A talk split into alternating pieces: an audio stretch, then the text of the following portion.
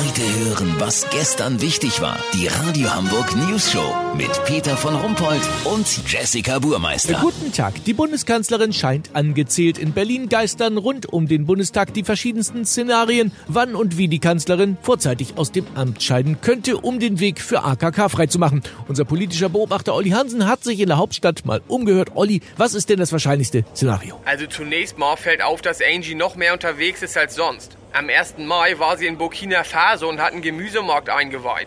Davor war sie in Afghanistan und hat bei der Ernte von Bio-Opium geholfen. Sie reist also viel zu so Dödelterminen. Ausgerechnet mit dem Luftwaffen-Airbus, der zuletzt ja so viel Probleme gemacht hat. Weißt, wie ich mein? Und du meinst, man spekuliert darauf, dass die Kanzlerin mit dem Flugzeug... Nicht wirklich, oder? Dass sie abschmiert mit dem Ding? Nein. Das wollte mir zumindest niemand ins Mikro sagen. Das wahrscheinlichste Szenario ist, dass Angie nach der Europawahl erklärt, dass sie gedenkt, mit Horst Seehofer auf Usedom einen kleinen Laden für Wander- und Outdoorbekleidung aufzumachen.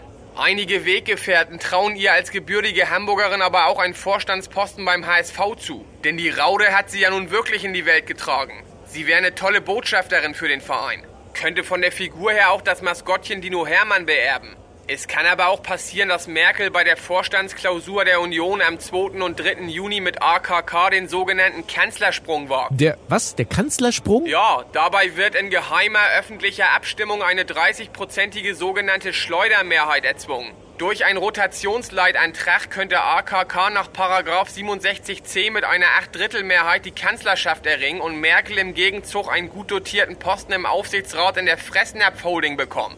Lass so machen, Peter. Sollte Angie am Ende doch US-Präsidentin werden und als erste Amtshandlung die Grenzen zu Mexiko aufmachen, melde ich mich noch morgen. Habt ihr das exklusiv, okay? Ja, natürlich. Vielen Dank, Olli Hansen. Kurznachrichten mit Jessica Burmeister. Rote Flora. Nach viel zu friedlicher 1. Mai-Demo wird der Krawallbeauftragte Manfred Molotow von allen Aufgaben entbunden. VIPs Jubiläum. 25 Jahre RTL exklusiv mit Frauke Ludovic, die sich an keinen einzigen relevanten Beitrag erinnern kann.